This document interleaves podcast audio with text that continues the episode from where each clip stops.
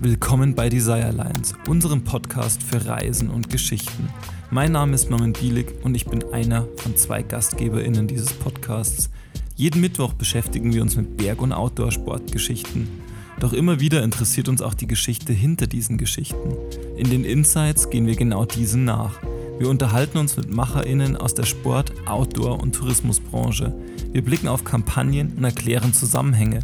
Diese Insights sind es oft, die das Erleben von Geschichten erst möglich machen. Deshalb verlassen wir am Montag in unregelmäßigen Abständen das Lagerfeuer. Willkommen also am Desire Lines Schreibtisch. Das hier ist zwar bereits die zweite Folge der Insights, dennoch ist sie besonders, denn ich unterhalte mich erst mit Nico Graf vom Mountainbike Tourismus Forum Deutschland über das Bike Booklet und anschließend kommt ein Interview mit Thomas Huber, einem der beiden Huber-Burm. Dieses Interview führe dieses Mal nicht ich selber, sondern David Eisenberger vom Zweirad Industrieverband. Mit ihm haben wir das Bike Booklet 2018 konzipiert und anschließend realisiert. Wir, das ist das Mountainbike Tourismus Forum Deutschland, das ich 2014 mit Tilman Sobeck und Philipp Heinrich von Absolut GPS, der Firma hinter dem Stoneman, gegründet habe. Unser Ziel war und ist es, Deutschland zu einer Mountainbike-Destination von Weltrang zu etablieren. Ein Baustein ist eben dieses Bike Booklet. Aber was ist das eigentlich genau? Fragen wir Projektleiter Nico Graf am Desire Alliance Schreibtisch. Ja, cool. Schön, dass du da bist, Nico. Ähm, magst du dich einfach kurz vorstellen, wer du bist, was du machst, woher wir uns vielleicht auch kennen, damit die Verbindung so ein bisschen klarer wird? Ja, total gerne. Ähm, mein Name ist Nico Graf. Ich arbeite seit 2017 für das Mountainbike Tourismus Forum Deutschland. Mm, das ist ein Verein, den hast du mit Tilman Sobeck und Philipp Heinrich und äh, anderen Leuten 2014 gegründet. Ähm, und daher kennen wir uns. Ähm, 2014 ähm, war ja schon klar, Mountainbiken nimmt unheimlich an Dynamik auf.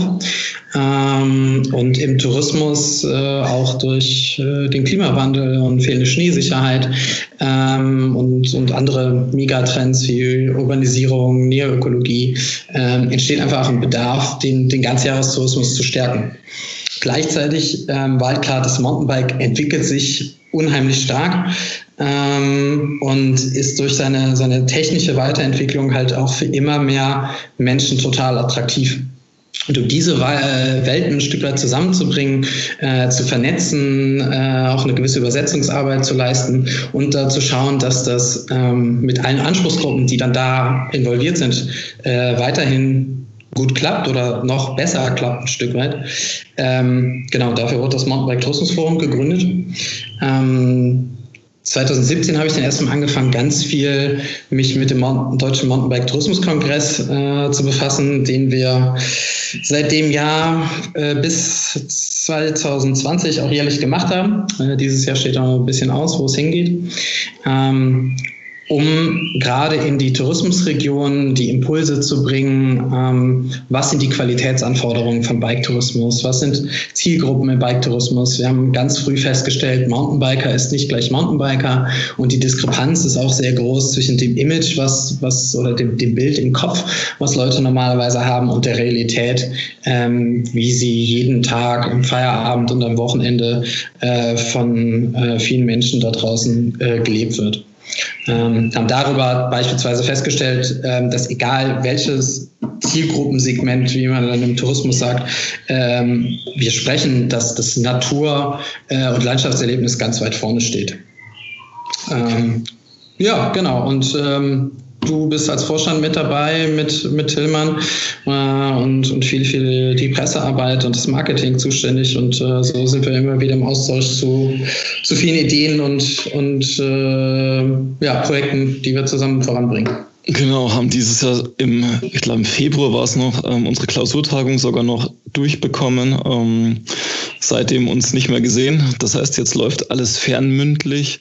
Ähm, spannend tatsächlich jetzt auch nochmal so diese Perspektive ähm, von dir darauf zu bekommen, auf das, was wir da seit 2014 machen, weil irgendwie ja Tillmann, Philipp und ich irgendwie da die ganze Zeit ja auch irgendwie so drin sind, drin waren. Ähm, und die ganze Zeit gemacht haben. Ähm, und für uns war es natürlich eine wahnsinnige Hilfe und Unterstützung, ähm, dass du 2017 dazugekommen bist, uns ganz viel abgenommen hast, gerade was Kongress anbelangt und wir so ein bisschen ins Strategischere ähm, auch zum Teil rein konnten. Und du hast eh schon gesagt, das Thema Natur- und Sozialverträglichkeit ist ein ganz großes Thema. Wir haben, ich glaube, das war tatsächlich auch 2017 oder 2018, ähm, ja mal so die ganzen relevanten Studien ähm, zu dem Thema auch ausgewertet und in ein Paper ähm, gebracht ähm, und das Ganze veröffentlicht. Und ich war jetzt tatsächlich mit ähm, meinem Team von der Agentur für eine Woche auf einem ähm, Doku-Trip unterwegs, quer durch Deutschland. Und dort haben wir auch festgestellt, wenn wir uns mit den Locals unterhalten haben, dass der Druck auf den Raum und auf die Natur schon immer größer wird. Ähm, dass sie einerseits, wenn sie es reflektieren, sagen, dass sie es natürlich schon cool finden, wenn immer mehr Leute zum Mountainbiken kommen. Aber im konkreten Fall ihrer Home Trails ist natürlich schon so ein bisschen kritisch auch sehen, weil ah, jetzt kommen dann noch mehr Leute und vielleicht gibt es dann doch irgendwann Ärger. Ähm, ähm, und wir haben letztes Jahr angefangen, mit dem Bike Booklet ähm, eine Initiative zu starten, um da ja ganz, ganz stark in der Breite auch zu informieren und die Leute abzuholen. Magst du da vielleicht kurz was zu erzählen, ähm, ja, was das Bike Booklet ist, ähm, mit wem zusammen wir das gemacht haben und welchem Hintergrund auch? Genau, ähm, genau, das hat ja angefangen 2017, da hatten wir den Kongress ähm, zum Thema unsere Natur, äh, was einmal die Identität der Biker angeht, aber auf der anderen Seite halt wirklich auch diesen, äh, den Raum, den wir uns als, als Natursportler ja teilen mit vielen anderen äh, Leuten, die da ein gleichberechtigtes Interesse haben, diese Natur zu nutzen. Ähm, und haben halt ähm, mit der Heinz-Siemann-Stiftung ähm, diesen Vortrag zu, zu Umweltauswirkungen Mountainbike gemacht, weil auch das immer wieder ähm, na, Vorurteile oder ja, Vorbehalte sind, zu sagen, die Mountainbiker machen alles kaputt und mal ganz klar wirklich zu sagen, wie sind denn Fluchtdistanzen, Fluchtreaktionen von verschiedenen Wildarten ähm, und wie sind die Auswirkungen auf Bodenflora und Fauna. Ähm, das ist wirklich erstmal spannend, ähm, was wir da in internationalen Studien zusammengetragen haben haben und, und rückt erstmal die Fakten in den Vordergrund, ähm, was aber auch ganz klar ist, ähm, dass, äh, und da sind wir auch bei, dass die Forschung dazu weiter zusammen äh, voranzutreiben, ähm, weil es natürlich von den geografischen äh, Räumen, also was in den USA oder in Asien passiert, natürlich nicht eins zu eins nach Deutschland zu übertragen ist. Ähm, Bike Booklet ähm, haben wir dann gesagt, okay, ähm, unter Bikern gibt es sowas wie ein Bike-Kodex oder äh, in den, in den, ähm, den Trail Rules äh, ist es eigentlich auch ganz gut äh, festgeschrieben ähm, oder, oder festgehalten, dass das Mountainbiken wie viele andere Natursportarten auch nur funktionieren kann, wenn wir uns respektvoll verhalten. Respektvoll gegenüber anderen Nutzern, respektvoll aber vor allem auch gegenüber ähm, der Natur und, und den Tieren, die da draußen leben. Ähm, und wir wollten aber was machen, was ansprechbar ist, was die Leute begleitet und was die Leute mitnehmen kann. Äh, deswegen haben wir uns sofort dafür entschieden zu sagen, wir äh, machen mit dem Bike Booklet so eine Art Erlebnisbegleiter. Das heißt, die Menschen, die jetzt in, das, in, das, in den Bikesport weiter reinwachsen, die wollen natürlich erstmal wissen, okay, was muss ich denn mitnehmen auf der Bike-Tour? Was muss ich in der, in der Tourenplanung beachten? Ähm, was sind Sicherheitsaspekte? Wie, äh, was kann ich zur Fahrtechnik besser machen? Äh, und da dann wirklich mitzuvermitteln, ähm, wie kann man sich respektvoll verhalten, damit es äh, wirklich für alle weiterhin funktioniert. Weil das ist eine Verantwortung, die jeder von uns hat, wenn er sich auf sein, äh, auf sein Rad schwingt, ähm, weil er damit zu dem Image beiträgt, ähm, was wir da draußen hinterlassen. Und ähm, wenn wir das respektvoll tun und mit Rücksicht und uns und einfach ein paar eigentlich fast selbstverständliche, logische äh, Überlegungen halten, ähm, dann funktioniert das, glaube ich, sehr gut. Und ähm, das Bikebooklet soll einfach helfen, ähm, das zu beachten und einfach auch Spaß draußen zu haben. Mhm.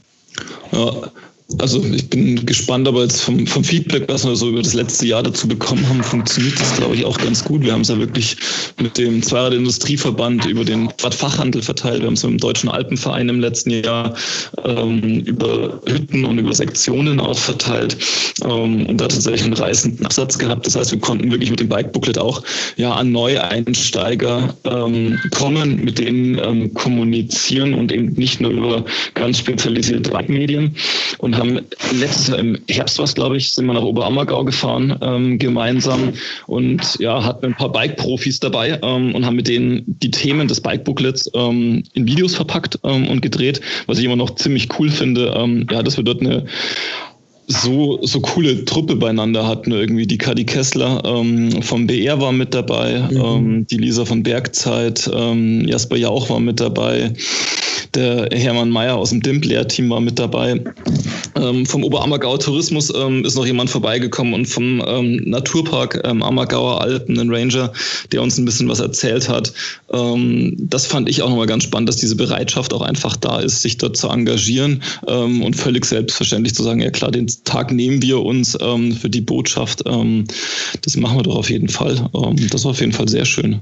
Ja, finde ich auch äh, wirklich super cool und es hat also hat, hat mega Spaß gemacht, aber äh, hast auch gemerkt, dass den, den Leuten wirklich auch ein Anliegen ist, ähm, ihrem Sport ein Stück weit auch was zurückzugeben.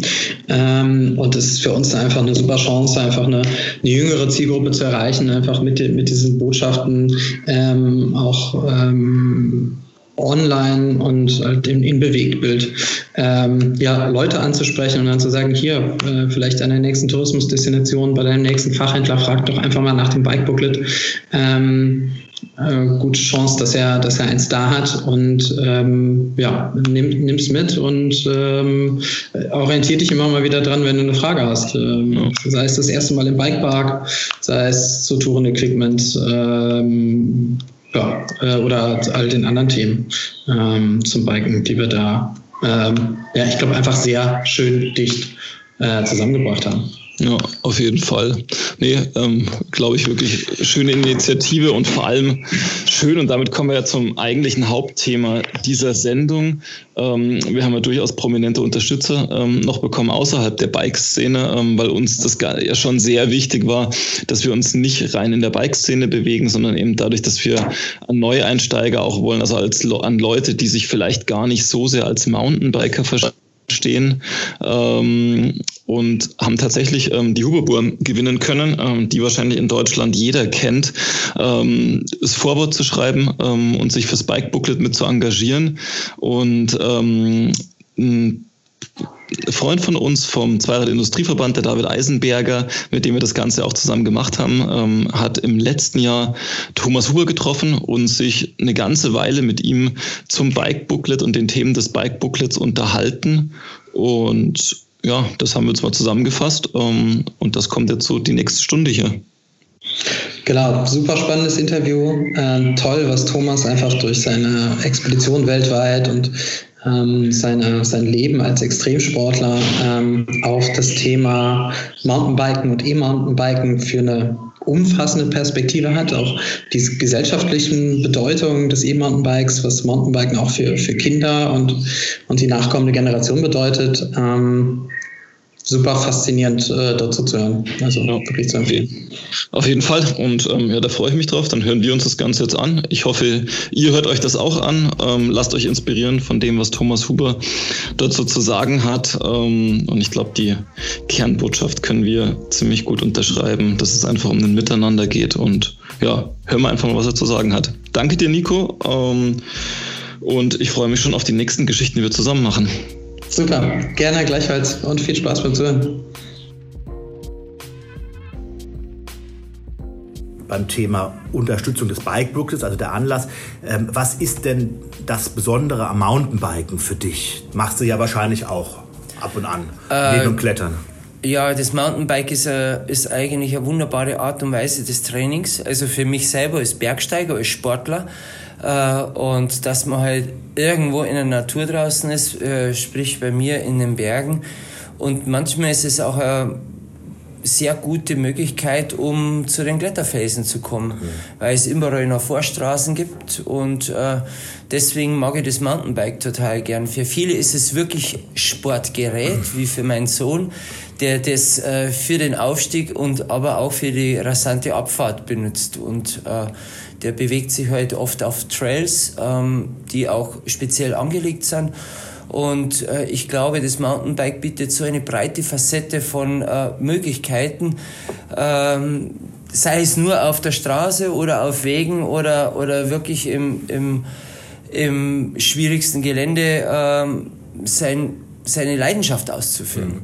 Und ähm, fährst du auch E-Mountainbike oder bist du eher noch so, bist du noch der Muskelsportler? Kannst du sagen, also ich, ich, ich persönlich habe auch keins. Also ich mache also, auch gerne mit der, Mus mit der Muskulatur noch. Ne? Ich, äh, ich muss ehrlich sagen, derjenige, äh, ich, ich glaube, ich glaube, wenn ich jetzt äh, noch im Land leben würde, also sprich im Chiemgau, äh, dort wo ich herkomme, in Palling, würde ich nur mit dem Mountainbike fahren, weil es einfach flaches Terrain ist. Äh, in den Bergen äh, hat man eigentlich heute E-Bike, äh, weil ähm, das E-Bike für mich eigentlich eines der schönsten und nachhaltigsten Formen der, der Fortbewegung ist. Äh, weil normal, früher sind wir schnell mal ins Auto gesprungen, um zum Kletterfelsen zu fahren. Heute schnalle ich meinen Rucksack und äh, lade schnell meinen Akku auf, der über Solarpanelen äh, zu Hause auch äh, geladen wird. Also sprich, ich habe Sonne im Tank und dann, äh, und dann fahre ich zu meinen Kletterfelsen hin. Mhm. Und äh, ich habe keine Lärmemission, ich habe äh, keine CO2-Emission und äh, eine schönere Art und nachhaltigere Art, um dorthin zu kommen, für das ich brenne und für das ich lebe, um zu klettern, gibt es eigentlich gar nicht. Mhm, sehr schön. Ähm, und ähm, welches Naturerlebnis ist, egal ob jetzt beim, beim Bio-Mountainbike, ja, wie es ja viele nennen, oder beim E-Mountainbike, welches Naturerlebnis ist für dich beim Biken am intensivsten? Ähm, das das Bike ist für mich persönlich, das ist wirklich für mich persönlich, meine optimale Art und Weise der Fortbewegung, um zu dem Punkt zu kommen, um dann später noch die letzten Meter zu meinem Felsen zu gehen, um dort zu klettern. Und dadurch ermöglicht mir das Mountain, also dieses E-Mountainbike, ähm, äh, optimale Voraussetzung, um optimale Leistung am Berg zu bringen. Mhm. Also für mich ist es, gibt es keine bessere Fortbewegungsform äh, in den Bergregionen. Mhm. Und selbst wenn es zum, äh, zum Einkaufen für die Semmen ist oder, oder man muss irgendwo mal da hinfahren, weil ich wohne ein bisschen oben am Berg, da sitze ich mir oft lieber auf das E-Bike und es gibt mir frische Luft, es gibt mir ein bisschen Bewegung und viele haben eine Sache, äh, derjenige, der sagt, E-Mountainbike, das ist ein Beschiss, jeder, der mit dem E-Mountainbike schon mal gefahren ist, wird auch merken, äh, er wird schwitzen. Und wenn man sagt einmal Grundlagenausdauer, kannst du nicht besser trainieren wie am E-Bike, weil man man hat wenigstens ein bisschen dem Fahrtwind, weißt ja. wenn es ja. aufgeht. Ja, man und man kommt da vorwärts. Also man kann es ja auch einstellen halt, ne? Die Unterstützung kann man ja auch einstellen, muss ja, ja nicht in der, in der höchsten fahren. Ja, also, da muss ich ganz ehrlich gestehen, wenn ich schon da oben sitze, dann habe ich immer den Turbo drin. und äh, ja, aber das ist wirklich, äh, äh, ich sehe das einmal ganz, äh, lieber fahre ich die Strecke ein bisschen länger, äh, wie dass ich ähm, ja, also ich, ich, ja, ja. ich fahre immer Turbo. Okay, naja, macht ja auch Spaß. Ich meine, das ist ja bestimmt auch eins der, also eins der ganz großen Faktoren, warum es auch so beliebt ist, weil es einfach tierisch Spaß macht. Ne? Und vor allem, wenn du, wenn du richtig, richtig Gas geben kannst. Ja, und es gibt dann aber dann schon auch die, äh, die Situationen, wo ich sage, ich trainiere wirklich für eine äh, Expedition und ich habe ja Herausforderungen äh, vor mir äh, und da fahre ich dann praktisch mit dem Mountainbike. Ja. Also wenn ich jetzt wirklich auf Kondition gehe, ja. fahre ich mit dem Mountainbike ja. und da habe ich natürlich äh, von Konrad bin ich da optimal ausgestattet, also in allen, okay. in allen Facetten. Mittlerweile habe ich sogar das Rennrad da. Also ich, bin jetzt, ich bin jetzt radtechnisch so weit gut aufgestellt, dass es keine Ausrede mehr gibt, äh, konditionell nicht fit zu sein. Wenn, dann ist es meine persönliche Faulheit. Und jetzt sage ich wirklich, E-Bike ist für mich Transportmittel für für meinen Alltag, dann optimale Voraussetzungen, um äh, beste Kletterleistung abrufen zu können. Weil, weil, weil, du äh, warm wirst auch und, und, ich, und ja, na, und, und, und auch wirklich zum, zum Berg zu kommen ja. äh, und eine, eine, eine Wand zu klettern. Und das ist eine Sache, kann ich sagen. Fährst du mit dem Mountainbike irgendwo hoch, dann bist du so derartig platt, dass du bei weitem nicht mehr so die Möglichkeiten hast, äh, optimal klettern zu können, wie das ich mit dem E-Bike fahre. Mhm. Und, äh, und ich muss wirklich sagen, ähm, letztes Jahr ich, durfte ich eine Route klettern am Untersberg, die ich glaube, ohne, jetzt darf ich eine Marke sagen, äh, ohne Kodatec nicht äh, hätte klettern können, weil, weil halt einfach über das E-Bike immer gut zum Einstieg gekommen bin und dann bin ich halt die letzten Meter hochgegangen. Was können denn Kinder lernen, deiner Meinung nach, beim Mountainbiken? Können sie überhaupt was lernen? Ist, ist, das, ist, ist, ist, das, ist das Fahrradfahren oder das Mountainbiken? Ist das, ah, das Ey, ich glaube, ich glaube äh, in, überall ist Radfahren, erst einmal Radfahren grundsätzlich, das ist so das Erste, was man lernt. Bei uns in Berchtesgaden, in die Berg, lernt man, glaube ich, Urgeschichten noch vorm Radlfahren, das ist das Skifahren. Also, sobald wirst du stehen kannst, stehst du auf die Ski. Es hat was mit Gleichgewicht zu tun, es hat was mit Koordination zu tun, es hat was mit Mut zu tun. Und äh, das Rad hat so viele Komponenten, äh, die dem Kind auch wirklich genau diese ganzen äh, Attribute mitgibt, dass man sagt, okay, äh, man geht hinaus in die Welt und man hat einfach äh, man kann was, weißt Und äh, es sind ja Erfolgserlebnisse, was so ein Kind irgendwann hat, dass er plötzlich ohne Stützräder fährt. Und es ist so schon so ein Erlebnis. Ich, ich glaube, das sind so, so große Geschichten, dass ja, man sagt. Kann man, kann man sich selbst im Alter noch daran erinnern, ne? Ich kann Krass. jetzt ohne Stützrad fahren. Das ist das erste, ich schaffe etwas. Mobil, die erste Mobilität. Und Fahrradmobilität. Äh, ja, und das ist die erste Mal. Und dann fährst du mit den Eltern. Ich kann mich an die Dinge noch äh, erinnern. Man fährt mit den Eltern irgendwo auf einem Feldweg und geht dann in eine Wirtschaft Nein, Das ist so, das ist ein Zusammenhalt, das ist Familie. Und deswegen sage ich, ist Rad eigentlich viel mehr wie ein Sportgerät. Das hat was Soziales, Bindendes. Äh, was Schönes, was Gemeinschaftliches. Und dann entwickelt sich natürlich das Rad in der heutigen Zeit, speziell in der Jugend, natürlich auch angepusht durch die neuen Medien wie YouTube hin zu einem Sportgerät. Und ich glaube, jeder Jugendliche, der ein bisschen sportlich ist, hat relativ schnell ein äh, äh, Trailbike äh, und es gibt ja die neuesten Geschichten und das, das wird da gerade von den Jugendlichen überflutet, wenn es so Pumptracks gibt. Also jeder will dann Pumptrack fahren, weil man ist einfach auf dem Rad ein cooler Dude. Ja. ja? ja. Äh, obwohl, obwohl wir ja ähm, ein bisschen Sorgen um die Kinder und das Radfahren machen halt. Ne? Also so, Wieso? In den Bergen ist es vielleicht ist, aber in den Städten oder so, es gibt immer, sag ich mal, die Kinder ähm, werden immer unsportlicher, immer mehr Videospiele. Ähm, ähm, oftmals kriegen sie das Radfahren auch gar nicht mehr so früh beigebracht und so weiter. Dann gibt es, klar, in den Städten und so gibt es natürlich die Angst der, der Eltern, der Generation der Eltern heutzutage, die natürlich irgendwie Angst hat, dass dass den Kindern was passiert auf dem Weg zur Schule. Wir müssen jetzt gar nicht drüber mit anfangen, ob das, ob das gut oder schlecht für, für, für die Entwicklung des Kindes ist. Ja. Aber ähm, ich finde es absolut, ich find, absolut so attraktiv, äh, dass du irgendwann auf dem Rad bist. Ich finde es absolut schrecklich. Ich finde es absolut schrecklich, wenn die in, äh, äh, ähm, weißt du jetzt sagst oder so, ob das gut oder schlecht ist, wenn die Eltern äh, besorgt sind. Ich, ich, ich glaube zum Beispiel, wenn, wenn man die Kinder zu sehr behütet, äh, gibt man ihnen wirklich so viele Ängste mit auf ihren Weg, äh, dass wir genau dadurch eine sehr ängstliche Gesellschaft generieren. Wir brauchen wirklich wieder eine mutige Gesellschaft, die sich ja was zutrauen.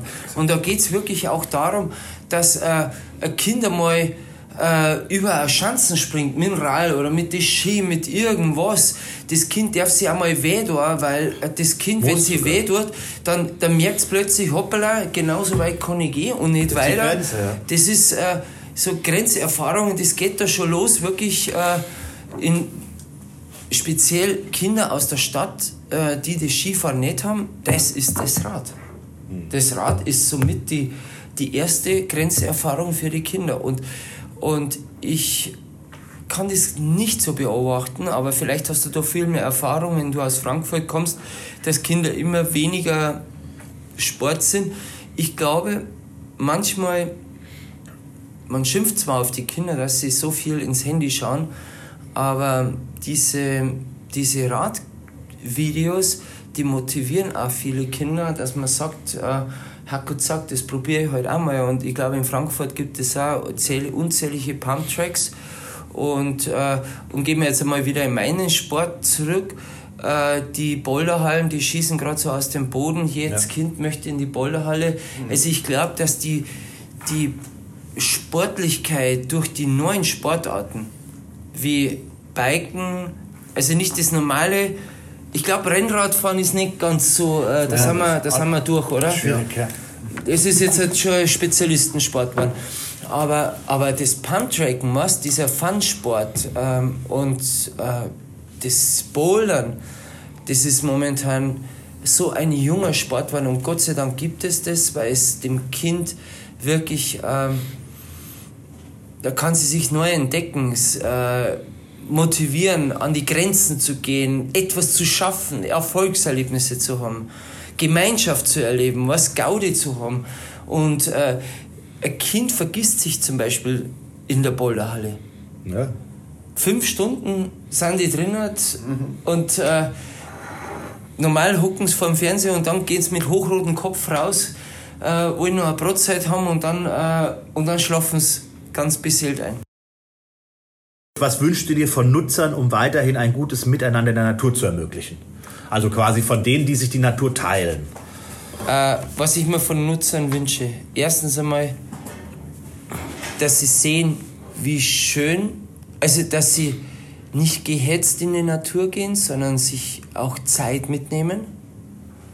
Ähm, ich wünsche mir von den Nutzern, dass sie vielleicht auch mal das Mobiltelefon ausmachen und eintauchen in die Natur, um eigentlich zu erkennen, was wir dort erleben dürfen. Ich wünsche mir, dass dass man nicht ständig irgendwelche Fotos macht, um etwas festzuhalten, sondern ich wünsche mir, dass, dass man einfach reingeht und das in sich aufsaugt und das dann irgendwo im Herzen mitnimmt, weil das, was man dann da mitnimmt, das hat so eine nachhaltige Wirkung ähm, auf, das, auf das nächste Umfeld und man, man wird, man versteht einfach viel besser, dass man sich einfach entsprechend verhalten muss, äh, weil es so was Wertvolles ist, was wir haben. Okay. Das würde ich mir wünschen. Sehr schön, ja. Aber jetzt, jetzt, jetzt, jetzt, jetzt geht man ein bisschen in die Politik halt. Aber ich meine. Aber da bin ich nicht so gut. Ja, ja, aber das, das im Endeffekt geht es ja auch um die Natur halt. Ne? Ähm, also, wie gesagt, das war jetzt so zum Bike-Booklet so ein bisschen. Ne? Da wollen wir ja begeistern und, und äh, aufklären und quasi ähm, mitnehmen sozusagen. Ähm, aber wir haben natürlich auch immer diese Diskussion halt, ähm, mit der wir uns auseinandersetzen müssen, halt ähm, mit den verschiedenen Nutzergruppen, ähm, ja, in der Natur, in den Bergen, im Wald auch, ja, ähm, verschiedene Interessensgruppen, die Pächter, ähm, die Landbesitzer, die Bauern, die Wanderer, die mhm. Skifahrer, die ähm, Bergsteiger und, und, und, die, Radfahrer halt natürlich auch. Ne? Und klar gibt es da Konflikte. Ähm, und deswegen jetzt als erste Frage vielleicht dazu. Ähm, die Alpen sind ein einzigartiger Lebenswirtschafts- und Erholungsraum. Was wünschst du dir von Politik, Tourismus und Verbänden, um nachhaltige Bergerlebnisse zu ermöglichen? Keine so leicht Frage, aber. Ja, eigentlich relativ klare Frage. Ja. Mutige Entscheidung, dass genug genug ist und äh, dass man nicht immer auf diesem Rad oben ist, es muss immer mehr generiert werden. Ich spreche hier auch wirklich vom Berchtesgaden. Ich sehe mit besorgtem Herz auf unsere Region und ähm, klar, äh, die Alpen sind ein Naherholungsraum, speziell der asiatische Markt, der fängt schon langsam wirklich an zu reisen, weil einfach da auch der Wohlstand wächst und jeder möchte dahin und wir, wir merken zum Beispiel in unserer Region, dass, ähm, dass wir von den, auch von den Tagestouristen überschwemmt werden. Ähm, der Verkehr kommt zum, zum Erliegen und es müssen neue Konzepte äh, her. Und, und da muss man manchmal wirklich äh, ganz neu ja, Regeln entwickeln. Also das heißt vom, vom Verkehrskonzept, und da sind wir schon wieder beim E-Bike, dass ich wirklich glaube, also für uns Einheimische, es müssen die Radwege ausgebaut werden. definitiv. Für uns Einheimische wird mal die Zukunft sein, dass wir noch viel mehr auf den E-Bikes unterwegs sind, weil es für uns die beste Art und Weise der Fortbewegung ist, um wirklich schnell von A nach B zu kommen. Und dann muss einfach ähm, gewisse, die öffentlichen Verkehrsmittel müssen ausgebaut werden. Äh, ich finde, dass auch äh, Bauten von Hotels, äh, großen Hotels, vielleicht auch der falsche Weg ist, um das Meer zu generieren. Äh, ich, ich arbeite gerade momentan auch mit einem äh, mit einer Person zusammen, wo man versucht auch ähm, ein nachhaltiges Konzept zu entwickeln. Wir sind auch Botschafter für unsere Region Berchtesgadener Land, Alexander und ich als Sportler, wo wir einfach sagen, dass wenn wir Dinge bewahren, ist etwas, das ist unser größtes Kapital für die Zukunft. Weil wenn wir alles zubauen, sehen wir nicht mehr das, was wie, es irgendwann mal ausgemacht was, hat. Was ne? es irgendwann mal ausgemacht hat. Und, und unberührte Natur, das ist das größte Kapital, was wir haben. Wenn wir es verbauen, ist es irreversibel. Ja. Und jede, jeder Standort, egal für ein Hotel oder eine Bahn, hat eine gewisse, ja, eine gewisse Effizienz von Größe, wo man sagt, es braucht da kein 500-Betten-Hotel, vielleicht reicht ein 200-Betten-Hotel. Es ist adäquat an die Landschaft angepasst und das passt perfekt. Ich finde auch, es sollten keine Bahnen mehr neu gebaut werden. Es sollten die bestehenden Bahnen optimiert werden, so dass es ähm, für die Verkehrsströme auch, ähm, vielleicht auch, dass mehr Kapazitäten ausgeschöpft werden können, aber es soll nichts mehr dazugebaut werden. Ja, macht auf jeden Fall und, Sinn. Und wenn man das, äh, ich bin ja, vielleicht sollte man auch keine großen Bikeparks mehr bauen. Vielleicht sollte man wirklich mehr ähm, den, den langsamen Tourismus äh, für den werben, was also wirklich für die Natur, für die Schönheit und diese Bikeparks, die einfach schon da sind, die einfach optimieren.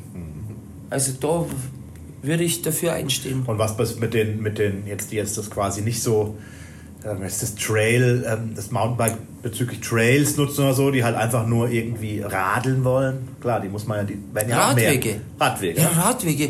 Auch bitte, die, die getrennt, bitte, bitte, getrennt, von, getrennt vom Wanderer. Ja, unbedingt. Baut man doch wirklich Radwege. Also auch also, lenken irgendwie ein bisschen. Ja, unbedingt steuern. Lenken. Hey, ich meine, wir haben rund um den Untersberg, es gibt so viele Wege. Hey, bringen wir doch die Leute und auch die alten Leute aufs Rad, egal ob. E-Bike oder, oder irgendwas. Man bewegt sich mehr. Die Gesundheitskassen freuen sich, weil wir einfach durch Bewegung schafft man einfach weniger äh, Hüft-OPs und Knie-OPs. Also wir schaffen eine, eine sportlichere, bessere, ältere Generation die gesünder ist. Also das muss man mal kapieren. Wir bauen die ganze Zeit Hotels und wir wollen immer nur mehr generieren. Bauen wir doch verdammt nochmal an.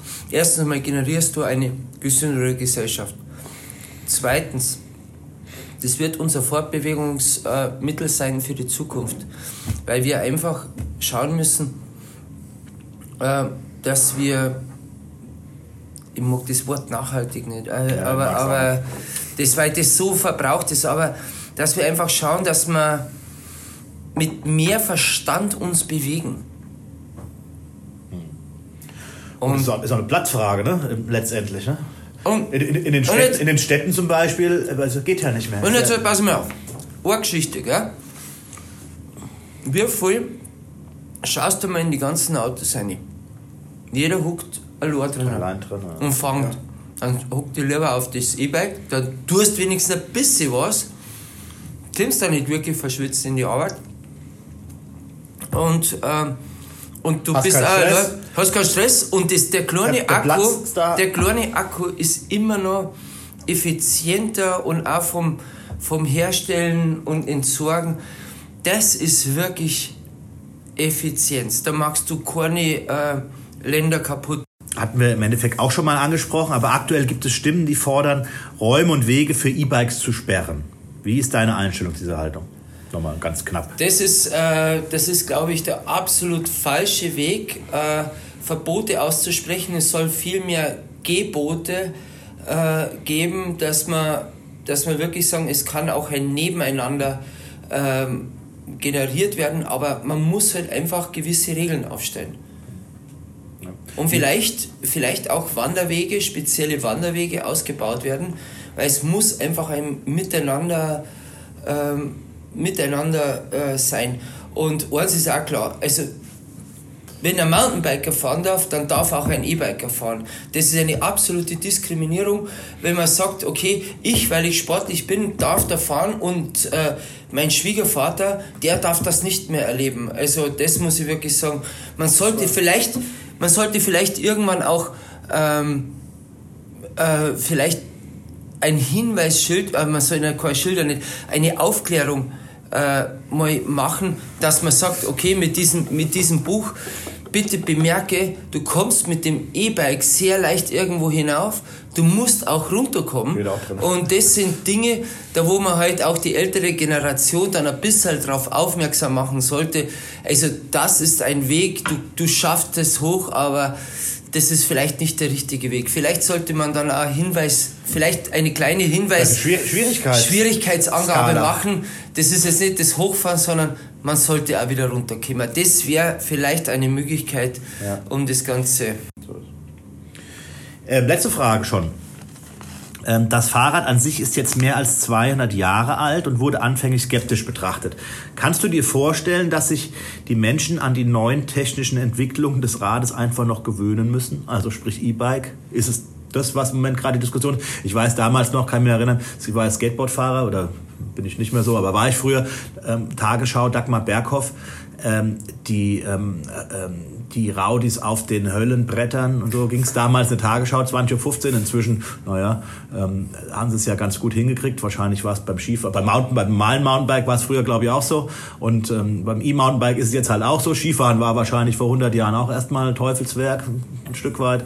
Also, ja, ich sehe es überhaupt nicht so. Ich glaube, wir sind, äh, ich bin in einer Gebirgsregion lebe ich und da ist das äh, E-Bike äh, schon lange angekommen und äh, da redet überhaupt keiner mehr über das, ob das schlecht oder gut ist. Das gehört einfach mit dazu, weil wir uns auch entsprechend verhalten. Wir haben auch einen Nationalpark, wo es ganz klare Regeln gibt, wo es auch Gebote gibt und äh, wir halten uns an diese Gebote. Wir haben auch ein Kletterkonzept. Wir klettern im Nationalpark. Wir, wir praktizieren Natursport im Nationalpark und wir wissen, äh, um das äh, für die spätere Generation immer noch erhalten zu können, müssen wir uns an gewisse Gebote und Regeln erhalten. Und nur so funktioniert es. Und deswegen ist für uns das E-Bike im Sport, auch im Extremsport, schon lange angekommen. Jeder Kletterer bei uns im Berchtesgaden hat ein E-Bike. Und. Morgen. Guten Morgen. Morgen. Moin. Hi, hallo. Ja, hi. Grüß dich. Hallo. Grüß dich, servus. Danke. Und ich glaube, äh, und das ist ja manchmal so lustig, äh, wenn ich jetzt auf Vorträgen bin, ja, in Hessen zum Beispiel, in deiner Heimat, und dann, ähm, dann gibt es vielleicht eine Frage, die, äh, und, äh, tust du auch Radl fahren, aber doch sicher nicht E-Bike. Ich habe gesagt, ja, du, wenn ich auf dem Radl Bock hocke, dann meistens nur auf dem E-Bike, weil, weil die Leute es einfach nicht kapieren. Also, wir am Berg sehen das ja wirklich mittlerweile als äh, Transportmittel, nicht den Zündschlüssel umzudrehen, sondern einfach von hier nach da zu fahren. Ja. Okay, wenn wir jetzt mal den konkreten Fall nehmen, also zum einen mal den DAV, ja, ich meine, wie gesagt, da ich ja, da wir ja sehr eng mit denen zusammengearbeitet, kenne ich ja die Situation, ist ja, glaube ich, 50-50 irgendwie. Die einen sagen, klar, E-Bike müssen wir auf jeden Fall fordern. Wir können es natürlich auf jeden Fall auch nicht irgendwie verbannen. Und die anderen sagen, Teufelswerk, um Gottes Willen, die machen uns die Natur kaputt. Ja, das wie, ist siehst aber, du, wie siehst du die Situation? Darf ich, darf ich ja. ein anderes Thema hernehmen? Ja. Klettersport. Ja. Beim DAV, da gab es mal eine Spaltung, eine komplette Spaltung vom, äh, vom Wettkampfklettern über Kletterhallen, also sprich Kletterhallen. Kletterhallen und äh, Natursport und Hütten. Viele haben gesagt, wir investieren nur in unsere Hütten und Wanderwege und, und das hat nichts mit dem Sportklettern zu tun. Und heute weiß man ganz genau, ohne diese Kletterhallen wäre der Alp, Deutsche Alpenverein ausgestorben. Er wäre verkreist, weil äh, die neuen Mitglieder kommen alle nur durch diese Kletterhallen und äh, mittlerweile ist es nicht mehr wegzudenken. Und deswegen muss ich wirklich sagen, der größte Fehler ist es, wenn man jetzt sagt, man klammert dieses E-Bike aus. Also dieses E-Bike erschließt noch so viele andere neue Möglichkeiten. Man muss einfach mal mutig sein, nach vorne zu denken und wirklich einmal auch Regionen, und das sage ich mal, zu optimieren für eine neue, äh, eine neue Bewegung. Und es kann auch nur Vorteile bringen. Bring die Menschen in die Natur, werden sie erkennen, dass das, was wir haben, ein unfassbarer Schatz ist, den es zu bewahren gibt.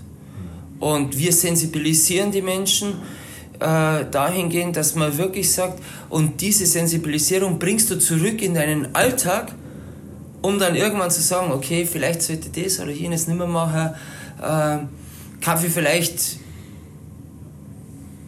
nicht Kapsel, jetzt ja ein neues Handy und äh, äh, was versuche einfach mit weniger Plastik auszugehen. Äh, es verändert einfach das Verhalten des Menschen.